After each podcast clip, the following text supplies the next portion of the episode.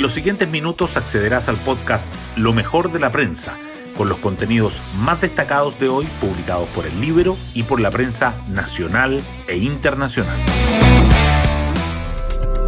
Buenos días, soy Ángela del Canto y hoy miércoles 25 de mayo les contamos que segundo Catril Lengulqueo, de 66 años, es la nueva víctima fatal de un ataque terrorista que sufrió ayer un grupo de trabajadores mapuche en la Araucanía, donde un bus en el que viajaban fue emboscado y baleado por encapuchados. Dispararon a matar y pudo haber sido una masacre, señaló el dirigente mapuche y contratista Santos Reinao.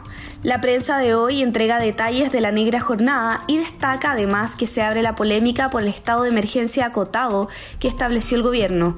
El presidente Boric condenó los hechos y aseguró que no tolerarían que la violencia se imponga como método. Las portadas del día.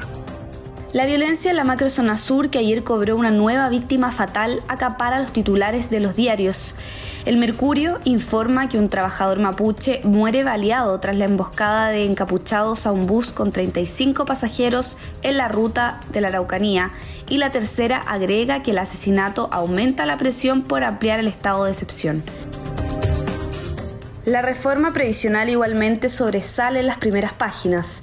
El diario financiero destaca que el ministro Marcel asegura que se necesita capitalización para asegurar la sostenibilidad, mientras que el Mercurio resalta que el gobierno evalúa las opciones para que los fondos previsionales sean heredables y subraya la relevancia del ahorro individual.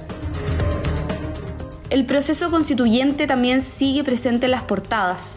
El Mercurio remarca que el gremio minero acusa una inclusión tramposa de nueva propuesta de nacionalización de la actividad en normas transitorias. Además, resalta la entrevista a Felipe Arboe, donde asegura que le preocupa que algunos ministros o convencionales que hacen gárgaras con la democracia planteen saltarse el Congreso. En tanto, la tercera señala que colectivos de la Convención acuerdan que habrá Senado hasta 2026. En esta materia, Diario Financiero revisa los derechos y el futuro de los actores del sistema de salud en el borrador de la nueva Constitución. La inflación es otro tema que los diarios continúan dándole titulares. El Mercurio dice que los agentes financieros elevan el cálculo del IPC al 1,1% para mayo y prevén una tasa rectora del 9,25% en julio. La tercera añade que el gobierno alista un observatorio de precios para monitorear la canasta básica de alimentos en medio de la alta inflación. Hoy destacamos de la prensa. Trabajador mapuche muere baleado tras la emboscada a un bus que transportaba a 35 personas en Lumaco.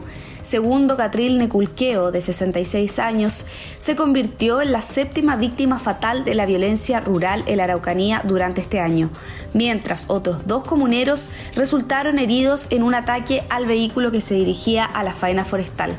Por su parte, la Fiscalía indaga el homicidio y efectúa peritajes a municiones de varios calibres encontradas en el lugar. El gobierno anunció una querella. El asesinato incrementa la presión por ampliar el estado de excepción en la macrozona sur y es que lo ocurrido ayer dejó otra vez en entredicho la medida acotada decretada por el gobierno hace una semana. La petición de la derecha, pero también de algunas voces oficialistas de ampliar el estado de excepción y otorgar más facultades a las Fuerzas Armadas obligan a la moneda a repensar la herramienta, aunque por ahora se mantendrán los mismos términos. Sobre las pensiones, Marcela asegura que se necesita capitalización para asegurar la sostenibilidad. El ministro de Hacienda valoró el ahorro individual y dijo que la reforma previsional es una oportunidad para continuar la profundización del mercado de capitales, en beneficio de un sistema de largo plazo para la inversión.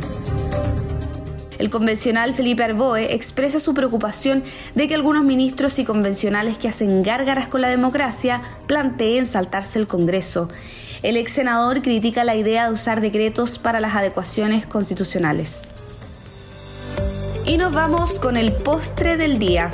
Cristian Garín avanza a la segunda ronda del Roland Garros tras un intenso duelo contra Tommy Paul. El tenista nacional número 37 del ranking ATP empezó el Grand Slam parisino venciendo al estadounidense en cuatro sets y mañana irá ante el belorruso Ilya Ivashka.